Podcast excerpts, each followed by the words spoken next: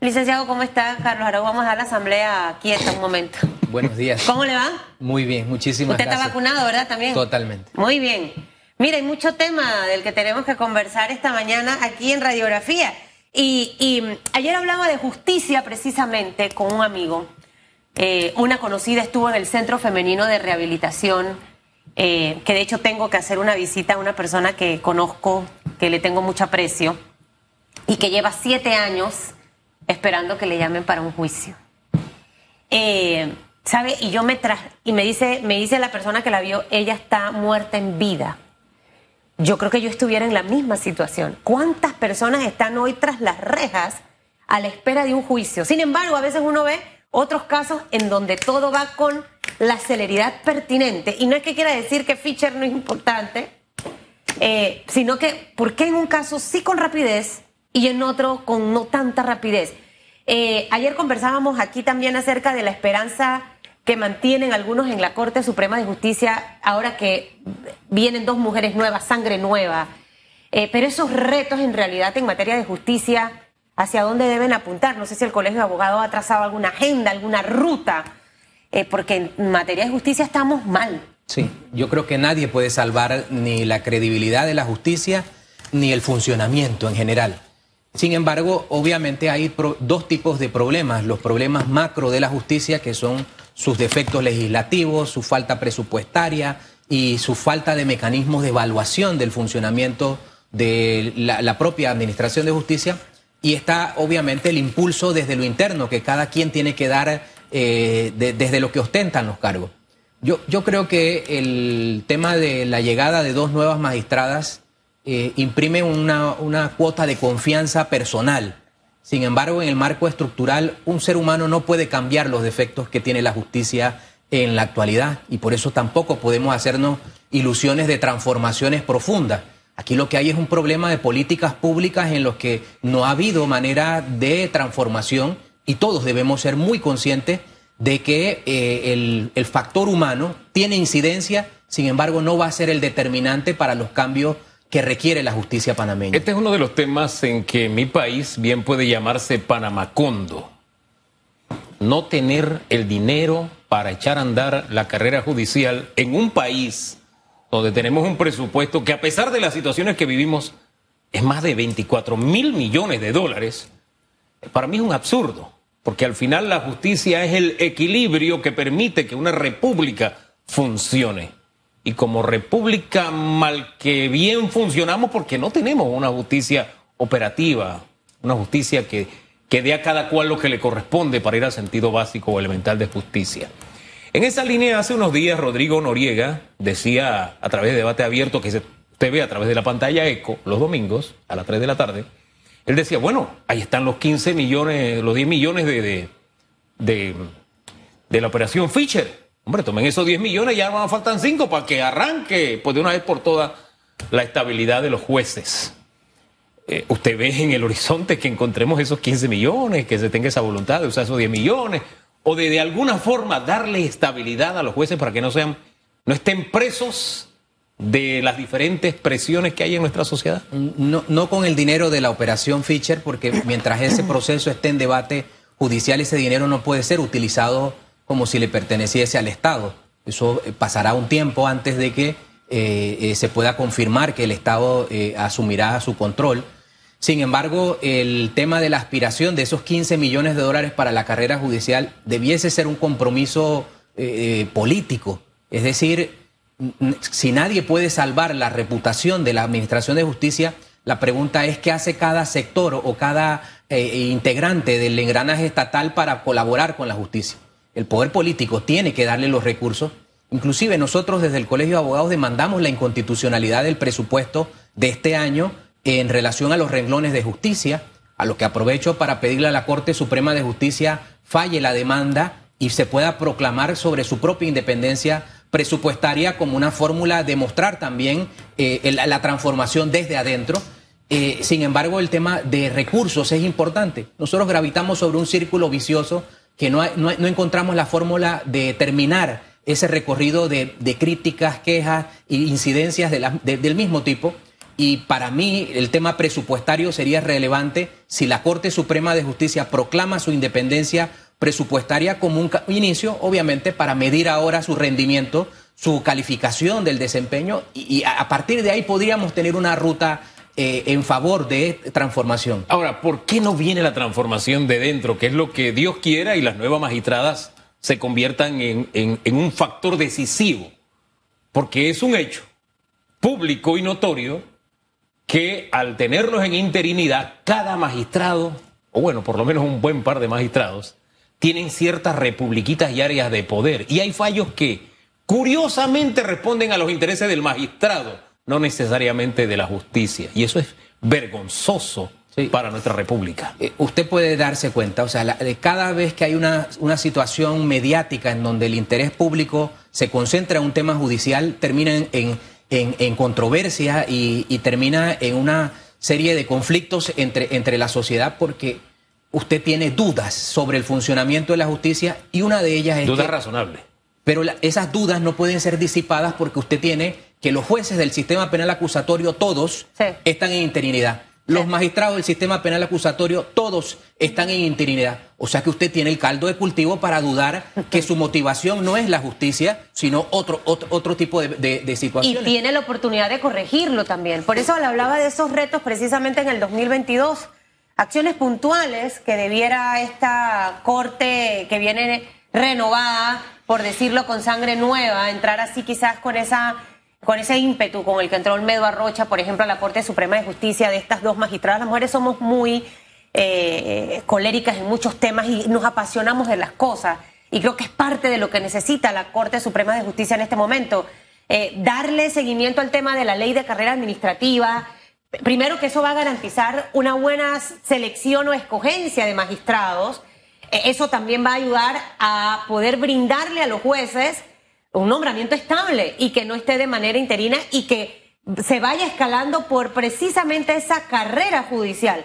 Eh, ¿Serían esos los primeros pasos eh, que, debe mostrar ese nuevo rostro del órgano judicial a partir del enero 2022? Sí, si nosotros miráramos este 2021, usted eh, observaría que la Corte Suprema de Justicia cada tres meses ha tenido que comparecer a la Asamblea para pedir presupuesto.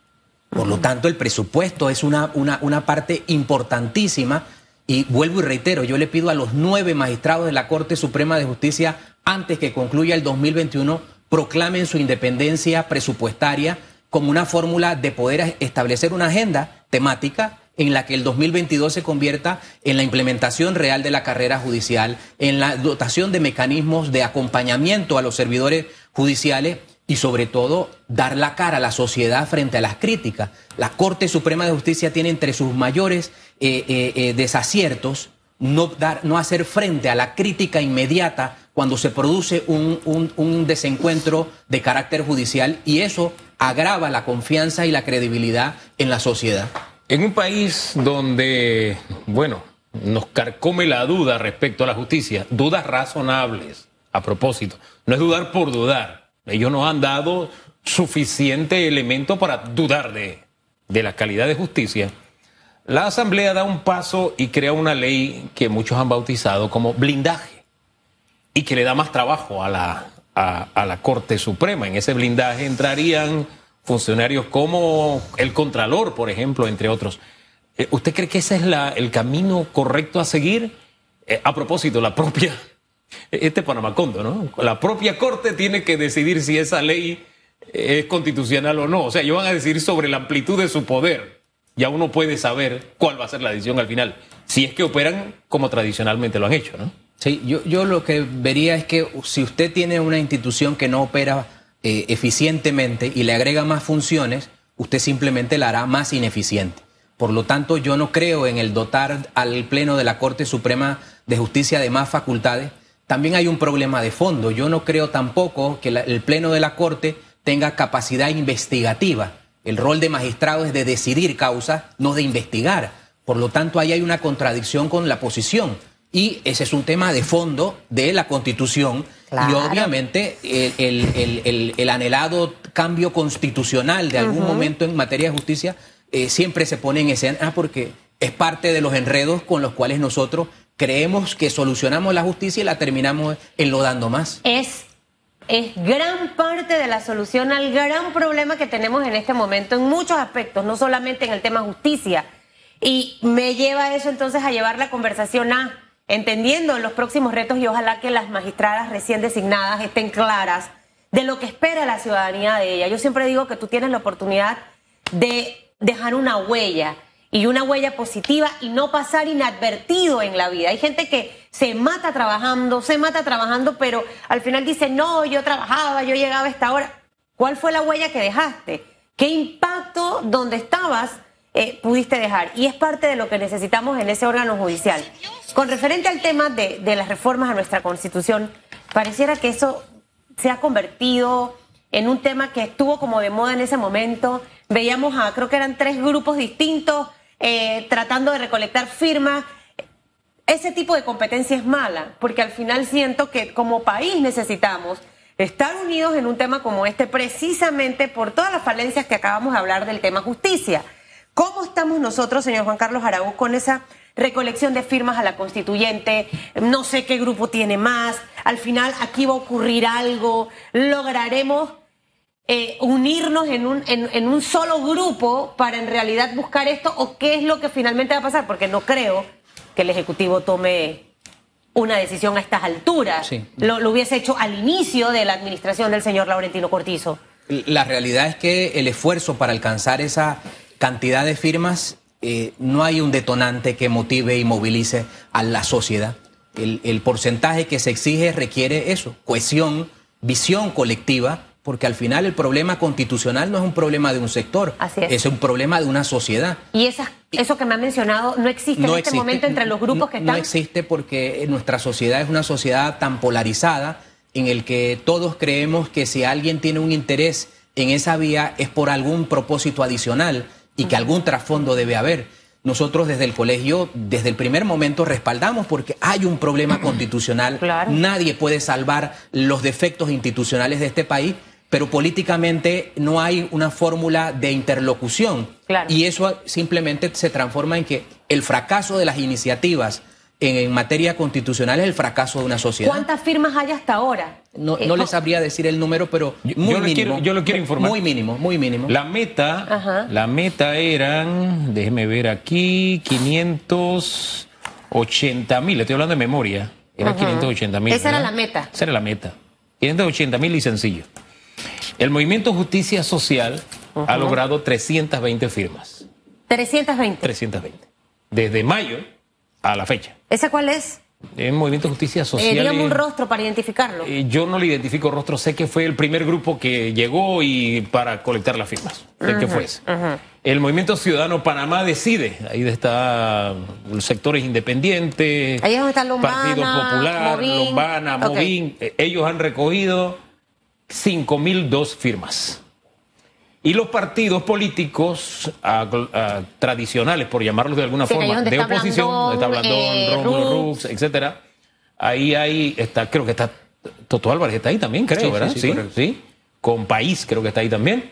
Ellos han logrado la cifra de 11.696. Al final tenemos... Todo esto da un gran total de 17.018 firmas. No, debiera ser 11 mil. Bueno, sí. Aquí está, 17 mil 18 firmas. 17 mil. La meta era 580 mil 700. Y todos arrancaron este año. Sí, eso tiene hasta diciembre, ¿no? Tiene un plazo de seis meses para cada año. ¿No lo logramos? No, no, no, no. lo logramos. Entonces, mire, aquí, aquí en esta mesa hemos estado conversando, Hugo y yo, con varios líderes de estos tres grupos. Precisamente hablando de este tema, porque no ponían, no se ponían de acuerdo. Ah, no, lo que pasa es que este grupo va a estar de acuerdo con el matrimonio igualitario. Ah, no, es que este otro grupo va... Eh, Dios mío, al final usted se da cuenta que no existe un interés real por un bien común. Yo necesito eh, competir y, vamos a ir por nuestro grupo y nosotros lo vamos, al final no avanzamos como, como país y nos queda esa deuda pendiente, licenciado Araúz. Viene el 2023, vamos a repetir las mismas conversas, los mismos análisis en todos los noticieros y en todos los espacios, los mismos problemas que hemos tenido por años, porque no tomamos en realidad esa, esa decisión de recolectar las firmas como debe ser eh, para, para poder tener reformas a nuestra, a nuestra constitución. Y segundo, espero que en el 2000, si no pasa nada de aquí al 2024, yo no quiero escuchar a ningún candidato hablar de este tema, porque cuando llegan a esa silla se les olvida por completo porque no les conviene. Así de simple. Y, yo, yo le aportaría lo siguiente, hay dos fórmulas de ver cómo se solucionan los problemas del país. Uno es depender del poder político y las autoridades, y la otra era un movimiento ciudadano que pudiese poner en contexto la necesidad de transformación. Si la sociedad no considera que en este momento debe movilizarse para pedir una transformación en la Constitución, simplemente quedamos a la expectativa de las nuevas autoridades, los que sean electos, y volvemos a tener que depender de otro. Este era un momento en el que podíamos ser protagonistas y no fuimos porque simplemente la sociedad no lo decidió. Fíjese, desde fuera yo lo veo como un fracaso político. Porque usted dice, es que no hay un detonante que haya movilizado a la población a firmar. Pero es que cuando comenzaron a recoger, a recoger firmas, no dijeron, vamos a recogerlas si hay algún detonante. No, dijeron, las vamos a recoger. Ese era el objetivo. Y el objetivo no se cumplió. Y en política, usted, espérate, no es que está, no se puede decir que está en medio encinta. ¿Está en cinta o no? Usted gana o pierde. Lo, que y en esto... Perdimos. los impulsadores de esta iniciativa lo que fueron derrotados políticamente. Pero lo, que ocurre es que si, si, si yo lo dejo solamente como que los autores eh, fracasaron en un intento, yo tengo que entonces conformarme con quedarme con la boca callada en materia de justicia, en materia de institucionalidad, porque simplemente yo no tampoco aporté a la solución. Y es un tema que la vida institucional del país depende de la participación de todos. Entonces no hay conciencia ciudadana. Pero para poder que la gente participe. Conciencia ciudadana. Para poder que la gente participe y tenga conciencia ciudadana, ese es un trabajo que se hace desde niño. Y nosotros en materia educativa estamos mal. Si ni siquiera formamos a nuestros niños a respetar a los adultos mayores, a ceder el espacio a las embarazadas. O sea, em, em, empiezo por lo básico. no tenemos eso, no tenemos esa cultura de, de, valores, la hemos perdido con el pasar del tiempo. Yo le decía a todos los líderes de estos grupos que recogieran presupuesto. ¿Usted por qué cree que el Rommel se llena de gente para ir a ver la María Roja? Porque hay una campaña un plan de medios agresivo desde un mes antes de que el equipo va a jugar. Están los patrocinadores eh, eh, creando iniciativas con sus productos, si es tarjeta de crédito, si es para que usted tenga su boleto. Y también se suman para generar ese ambiente. ¿Por qué no podemos hacer exactamente eso mismo con la constituyente? ¿Por qué no podemos educar a la población y explicarle por qué necesitamos reformar nuestra constitución? Lo que pasa es que a veces no queremos educar a la gente. Entonces nuestros políticos o nuestra clase política no le interesa destinar presupuestos para eso. Se gastan los subsidios y los millones de dólares en otra cosa, pero necesitamos hacer esto, si no la ciudadanía usted no la va a mover, no la va a convocar. Los conciertos de Mar Anthony, de todos los artistas que vienen, imagínense, para poder mover a la gente, se necesita básicamente hacer una estrategia de comunicación.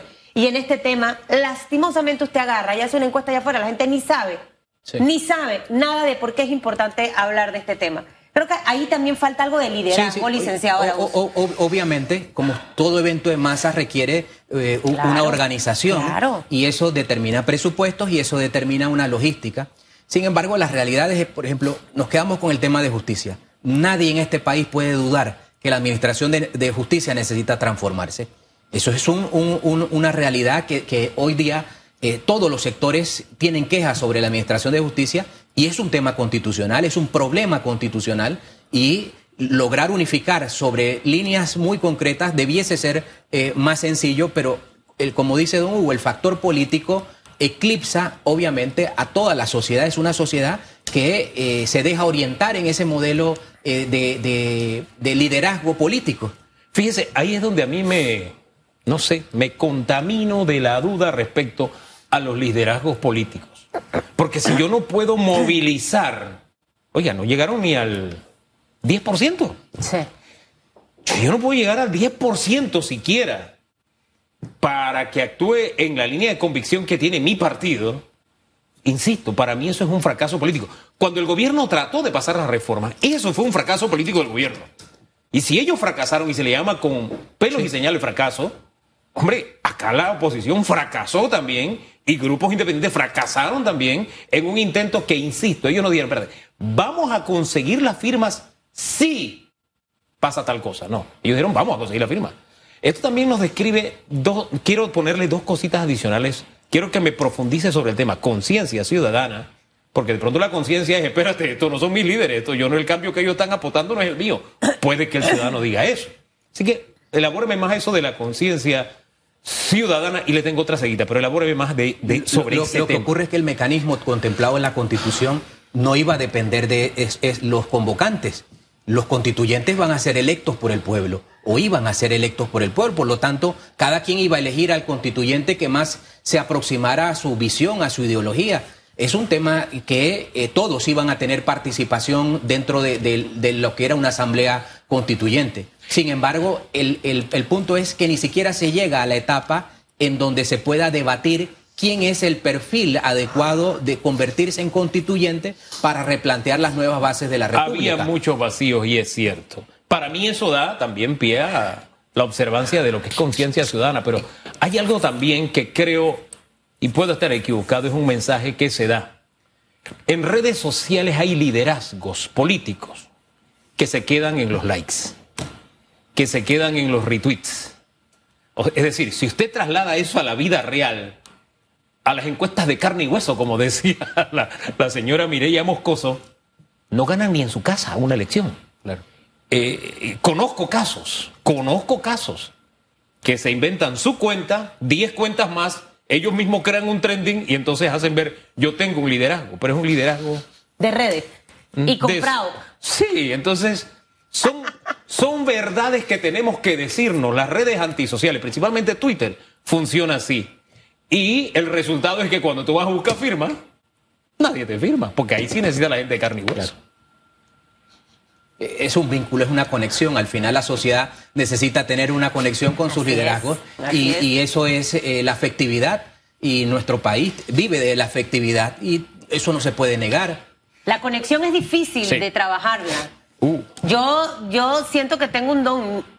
Yo solamente con ver una persona ya yo puedo deducir muchas cosas. Y la mayoría de los panameños somos iguales. La, gente también es astuta. No, no, yo te recibo, come cuento. Oiga, yo, te recibo en mi casa, perdón. Sí. Te escucho el cuento y todo lo que tú quieras, me río. Dame la bolsa. Pero no te firmé.